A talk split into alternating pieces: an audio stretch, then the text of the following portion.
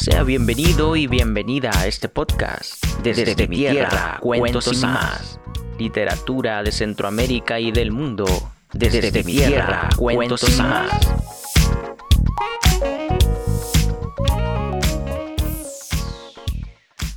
Soy Arnold Bolaños, desde la tierra de El Salvador, departamento de Usulután, Santiago de María. Pues ustedes se preguntarán por qué nace este podcast. Pues este podcast nace con la idea de poder darle vida a la literatura que muchas veces ha quedado olvidada en aquellas regiones del país. Y por qué no, siendo un poco más futuristas basándonos en aquella literatura centroamericana que tiene guardada mucha magia. Comenzamos con la historia del barbero de Cojute del escritor salvadoreño Mario García Aldana, porque cuenta con un maravilloso estilo de nostalgia y añorancia, procesos históricos de su vida personal, pero que se engloban en diferentes etapas de la historia del país. Conozcamos a Mario García Aldana. Mario García Aldana es un médico nacido en Cojutepeque, graduado en la Facultad de Medicina de la Universidad de El Salvador. Su pasión por la literatura lo llevó a las aulas de la Universidad Centroamericana José Simeón Cañas, donde obtuvo el título de licenciado en letras.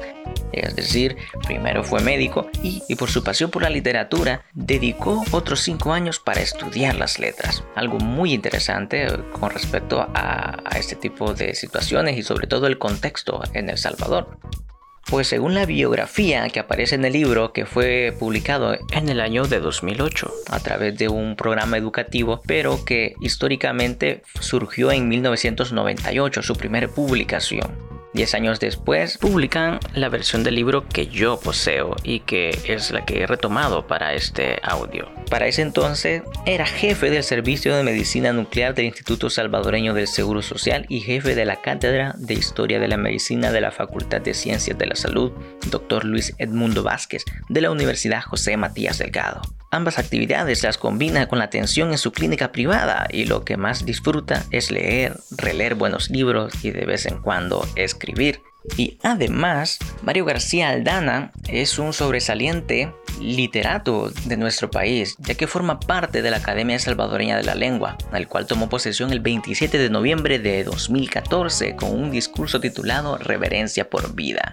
Vamos a nombrar algunas de sus obras publicadas, que entre las más destacadas es El Barbero de Cojute, pero también está El Maestro Vázquez, Anecdotario Médico Salvadoreño, Un Corazón en el Umbral, Pelota de Trapo y Viaje a Montevideo.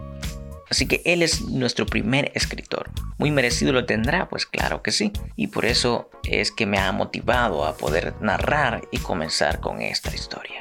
Además que fue uno de los pilares importantes que me involucraron nuevamente a retomar la literatura. Es algo nostálgico eh, la historia en la cual yo me encontré este libro, así que tiene un significado muy profundo y también el año en el que se va a hacer este audiolibro. No más que decir y esperar a que lo disfruten.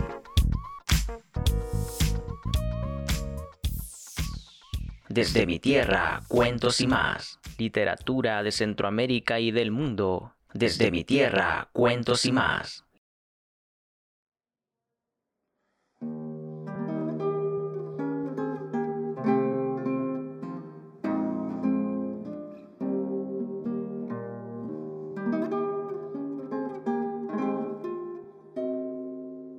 La concha merlos.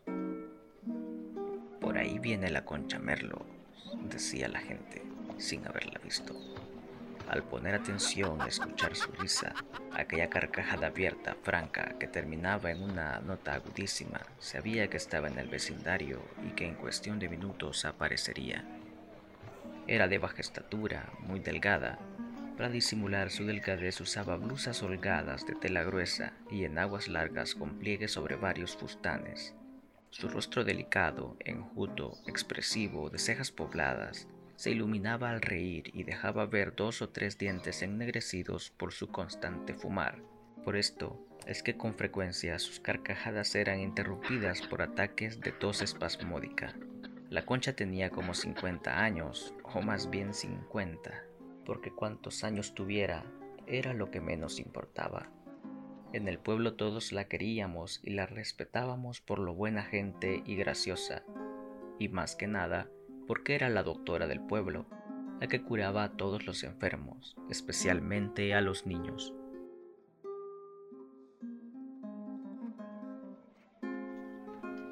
En este mi pueblito sin energía eléctrica, sin servicio de agua potable, sin médico, sin cura, la tía Brígida García y la niña Chita Valle mantenían a Dios y a su santa iglesia en las mentes y corazones de todos. Sin carretera y sin muchas cosas más, tenerla con nosotros era como tener asegurada la vida. En aquellas noches interminables de fiebre alta, veía caer hacia mis rocas gigantescas que al rodar producían tremendo ruido. Progresivamente el tamaño y el ruido eran mayores hasta que, ya para aplastarme y reventar mis oídos, me despertaba dando gritos. Esto sucedía cada vez que me quedaba dormido. La abuela lloraba conmigo, me daba alguna medicina y me acompañaba hasta el amanecer, cuando mandaba a buscar a la concha. Ya va a venir la doctora Merlos, me decía mi abuelita. A pesar de mis seis años y de que mi abuela es una santa, yo no dejaba de advertir un leve tono de envidia en sus palabras. No se sabe cómo había adquirido tantos conocimientos médicos o qué mano misteriosa los había depositado en ella. Al menos yo nunca lo supe.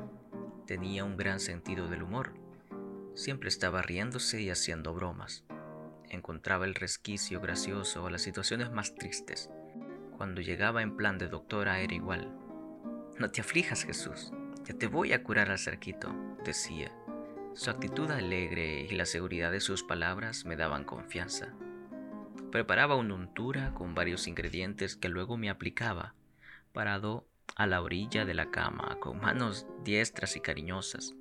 No dejaba ningún sitio sin medicina, a veces yo tenía ánimos para reír o resistirme según el lugar del cuerpo. La concha respondía con risas y halagos para conseguir completar su labor. Después me envolvía con dos o tres cobijas, dejando libre solo la cara y exigía que no debía moverme de la cama durante dos días, ni quitar aquel apretado lío.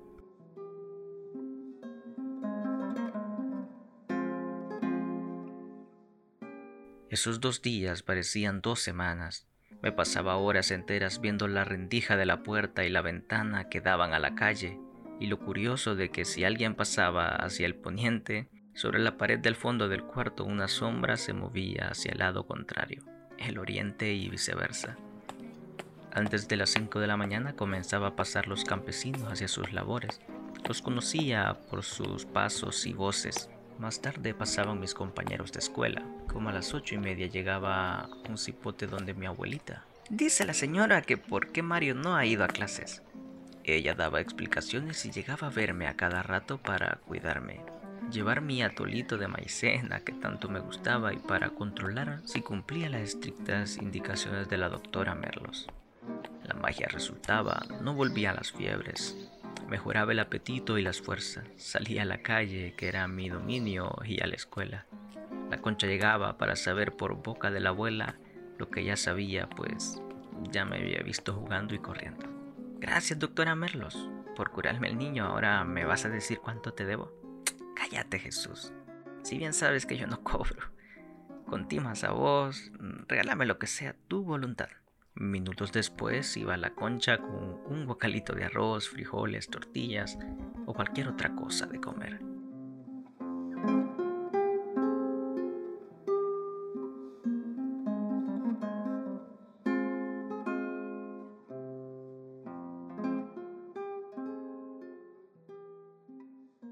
Por mis estudios pasaba largos meses sin llegar a mi pueblo, pero la noticia inevitable llegó la concha Merlos había muerto. Y así se quedó la historia por muchos años. Recientemente interrogué a mi prima Marina García, nieta de la concha. Saber las circunstancias que rodearon su muerte me ha producido más pesar y ha recordado con tristeza a aquella mujer tan vital, graciosa y buena.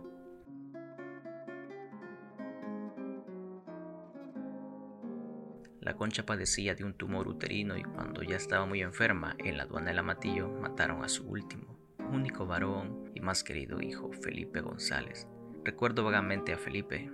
Era joven, de baja estatura, ligeramente obeso, correctamente vestido, pelo lacio engomado, peinado hacia atrás y un rostro hermoso, de facciones bondadosas y regulares. Efectivamente todos lo recuerdan como un hombre bueno y por bueno lo mataron. Era el orgullo y sostén de su madre. Cuando Felipe murió, su esposa trajo el cadáver al pueblo y como no tenía buenas relaciones con la concha, no permitió que lo viera. A mí me ha costado traerlo desde la frontera y por eso yo lo entierro. Eso acabó de matarla. No pudo ver a su hijo por última vez ni siquiera muerto. Le sobrevivió pocos días.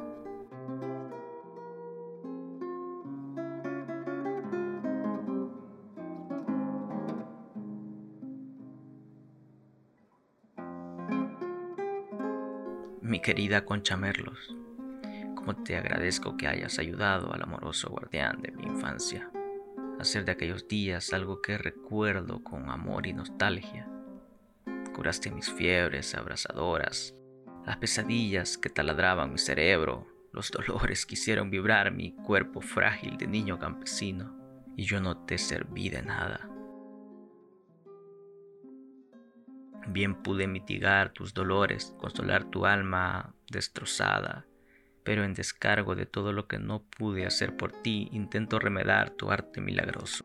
Pienso en tu imagen querida cuando estoy en situaciones difíciles y tu saber me guía por lo bueno y verdadero. Como a 10 metros de la casa de la abuela hacia el centro del pueblo. La calle tenía una depresión y varias veces vi a la concha cuando iba por allí. Como no le veía los pies su cabeza enmarañada estaba envuelta por el humo de su puro, y con su andar candencioso parecía que flotaba. Más de alguna vez tuve la sensación que iba a ascender al cielo. Ahora, muchos años después, prefiero recordarla así, incorpórea, volátil, ascendiendo entre los naranjos que bordeaban la calle pasar junto a los altísimos cocoteros de la casa de don Luis Torres y perderse en los cielos, allá donde debe estar para siempre.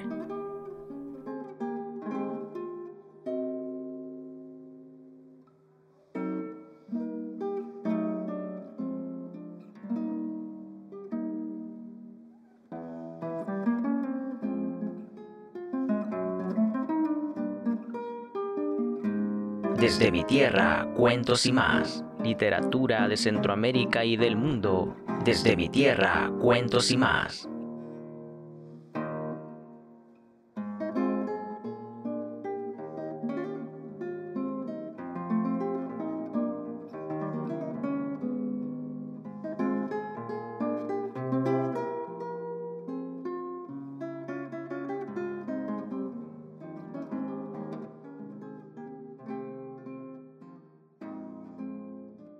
Mi primera excursión. Mi padre fue a trabajar al canal de Panamá en dos ocasiones. Lo conocí al regresar la segunda vez. Recuerdo cuando fuimos a encontrarlo a Cojutepeque. Mi mamá nos bañó y vistió, a mi hermano y a mí, con la mejor ropa que teníamos. Íbamos caminando hacia el centro por el barrio San Juan sobre la acera de la casa de la niña Teofilia Otero, cuando en sentido contrario caminaba mi padre rodeado de varias personas. La mayoría mujeres, y todos lo miraban, él hablaba siempre y sonreía, notaba dueño de la situación. Vestía pantalón y camisa blancos y zapatos negros y su pelo engomado, peinado hacia atrás. Mi mamá me preguntó, Marito, ¿quién es tu papá? Para mí era evidente que era aquel señor de blanco, blanco en ese momento de la escena, por eso sin titubear le respondí, señalándolo con mi dedo. Ese. Todos celebraron mi viveza, que para mí no lo era. Al llegar a nosotros, mi papá nos levantó en vilo y nos miraba con curiosidad. Entonces mi hermano tenía casi dos años y yo entre cuatro y cinco. Tiempo después mi papá prometió llevarnos a un paseo para compensar sus largas ausencias. Esperamos varios meses hasta que por fin nos anunció, vamos a ir a Occidente. Una fría mañana muy temprano ya estábamos ansiosos esperando el tren en la estación de Cojute. Ver llegar aquella locomotora infernal con el tremendo ruido y echando volutas inmensas de humo negro me produjo tanto miedo que comencé a correr despavorido. Mi mamá me alcanzó y casi no podía sujetarme por la risa que le daba. Aquella máquina ya en reposo me tranquilizó. Mi hermano y yo viajamos hasta San Salvador aferrados a la ventana, devorando paisajes maravillosos. No recuerdo nada de la capital. A la mañana siguiente subíamos a un tren que tomó hacia el norte y luego hacia el poniente. Iba lento, resoplando por extensas planicies con hermosos cañaverales. Paraba largamente en estaciones de las cuales aún recuerdo algunos nombres. Sitio del Niño, Los Lagartos, San Julián, Bebedero. El viaje lo sentimos largo. Mi padre comentaba con otros pasajeros cuánto hemos recorrido y dicen que El Salvador es chiquito. Casi al final del día el tren llegó hasta la orilla del mar. Me emocionó mucho ver el agua debajo de los vagones. Pues regresamos a la ciudad de Sonsonate y allí nos alojamos en la pensión Castro. Luego de acomodarnos salimos a pasear. La belleza de la ciudad me impactó. Me gustaron muchísimo el parque central con sus faroles esféricos, la iglesia, el río y los puentes. En Panamá mi padre se hizo amigo de un compañero de trabajo originario de Sonsonate. Ya de regreso se escribían con cierta frecuencia. Él se llamaba Remberto Galván Hueso. No lo he olvidado porque don Remberto tenía o tiene una letra bellísima, primorosa, muy prolija. Aquellas cartas escritas con tinta negra más parecían hechas por un monje de la biblioteca de un monasterio de la Edad Media. Mi papá ya sabía que don Remberto era policía municipal y que debía buscarlo por el centro de la ciudad. Lo encontramos en el parque central frente a la catedral. Era un hombre joven, delgado, un poco alto y moreno. Mi padre y él platicaron bastante. Recordaron su estadía en Panamá, lo difícil que está la vida, el incierto futuro de estos hipotes. Y apenas empiezan a vivir la promesa de mantener la relación, al despedirnos, aquel señor muy serio y respetuoso tuvo palabras amables para nosotros.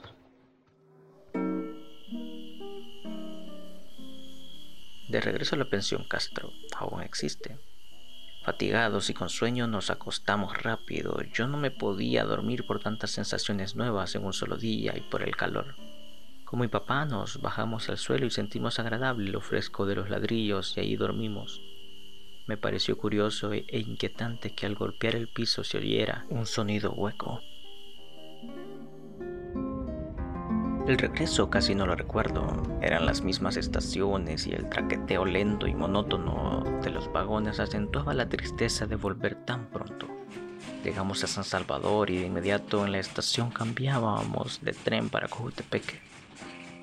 En casi todo el regreso mis padres discutían y a veces casi no hablaban. Por eso no me extrañó que antes de llegar a la estación de Santa Cruz, Michapa, mi padre me llamó aparte y me preguntó, ¿te quieres ir con tu mamá o te vas conmigo a Cojute? A mí me gustaba mucho que mi papá me llevara a Cojutepeque porque me compraba pelotas de tenis. El piso de la casa de mi bisabuelo Raimundo García era de ladrillos de cemento y me gustaba jugar con él.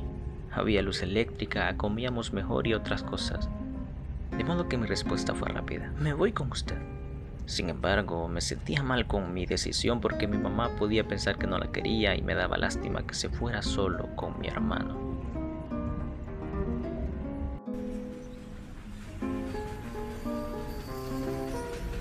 Nos bajamos en la estación de Santa Cruz Michapa y subimos por el puente a la carretera donde abordamos un bus y poco después nos bajamos por el amate del Tiangue donde nos detuvimos a ver un partido de fútbol como buenos aficionados que siempre hemos sido.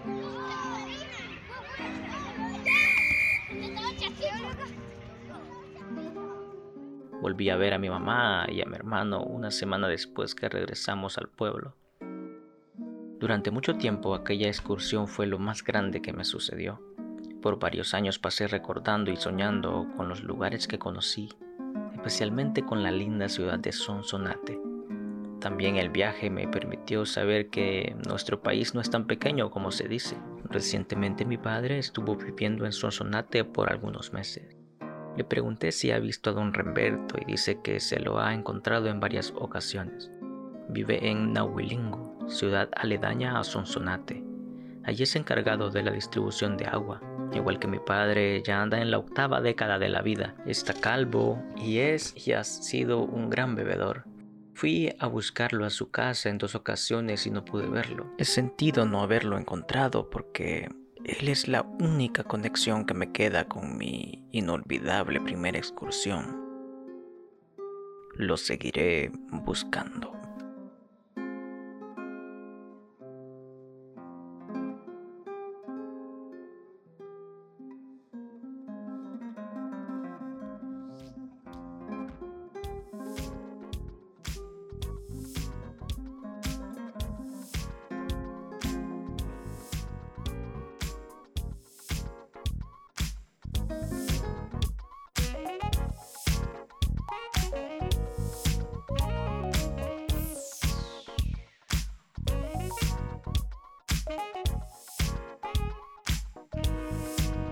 Pues esto han sido los primeros dos capítulos de la historia del barbero de Cojute del escritor salvadoreño Mario García Aldana vemos que tiene un nivel muy significativo de añoranza y nostalgia su escritura y literatura. Pues vemos la importancia de traer este tipo de proyectos y sobre todo dar el reconocimiento oportuno para este tipo de obras. Además de que está marcada dentro de uno de los planes educativos que se realizaron en el año de 2008 y cuyo libro forma parte del plan de educación Plan 2021 de aquel momento. Ya ahora prácticamente terminaría la etapa de la promoción de esta literatura. Así que por eso vi sumamente significativo y importante traer este tipo de proyecto y la literatura que sea significativa para este entonces. Pues vemos algunos datos interesantes acerca de cómo estaba constituido el sistema ferroviario y otro tipo de cositas que vamos a tener como reflexión. Uno de los puntos importantes es el sistema ferroviario y por eso vamos a hablar a continuación de ello. En el capítulo número 2, denominado Mi primera excursión, él hace un recorrido en tren con su papá y nos muestra pequeños detalles acerca de cómo estaba construido el sistema ferroviario en El Salvador. Además, menciona algunas estaciones como el, sitio del niño de San Juan Opico, Departamento de la Libertad, los lagartos de San Julián, Sonsonate y el bebedero. Asimismo, también hace una referencia a Santa Cruz Michapa, municipio de Cuscatlán. Con respecto a esto, hay una historia muy buena acerca de cómo estaban constituidos los sistemas ferroviarios. Hay un libro que se llama 60 años de CEPA, que sepa es la Comisión Ejecutiva Portuaria Autónoma. En este libro, ellos nos mencionan cómo está constituido todo el sistema ferroviario y su construcción desde el oriente al poniente del país. A continuación vamos a conocer un poquito de la historia del sistema ferroviario.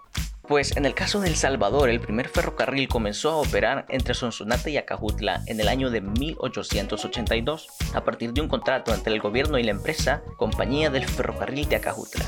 Posteriormente, en 1894, el gobierno firmó un contrato con la empresa central American Public Work Company para terminar la vía férrea hasta San Salvador y Santa Ana, la cual a su vez se dio los derechos y obligaciones a The Salvador Railway Company Limited, de capital inglés, fue esta la empresa que finalizó y operó los ferrocarriles del occidente del Salvador, es decir, las líneas entre San Salvador, Santa Ana, Sonsonate, Acajutla y puntos intermedios. Hasta su intervención por el gobierno de 1962, a cargo del teniente coronel Julio Adalberto Rivera Carballo, presidente de la República, en el periodo de 1962 a 1967. Y además, como dato curioso, es el fundador del Partido de Conciliación Nacional, el cual se constituyó en 1961.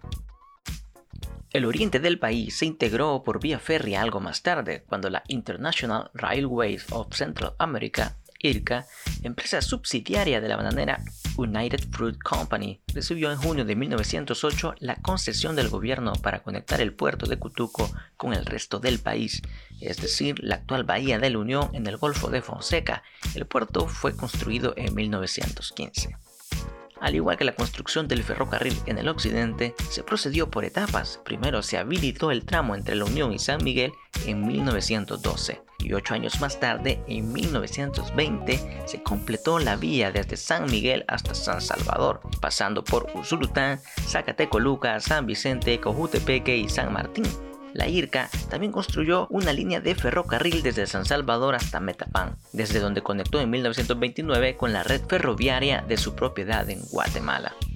El Salvador también contaba en la década de 1930 con una red ferroviaria que cubría buena parte del territorio nacional como ningún otro país centroamericano. Desde la Unión en el oriente hasta Cajutla en el poniente, pasando por todas las ciudades importantes en el camino. San Miguel, Usulután, Zacatecoluca, San Vicente, Cojutepeque, San Salvador, Santa Ana, Chalchuapa, Sonsonate, Aguachapán, además de una gran cantidad de pueblos pequeños y medianos que tenían estación de ferrocarril que son algunas que mencionan de Mario Aldana cuando era niño, es decir, el, el pasaje en el sitio del niño de San Juan Opico, los lagartos de San Julián y Santa Cruz Michapa, municipio de Cuscatlán. Él en el libro hace un viaje de Cojutepeque a San Salvador y de San Salvador a Sonsonate y viceversa.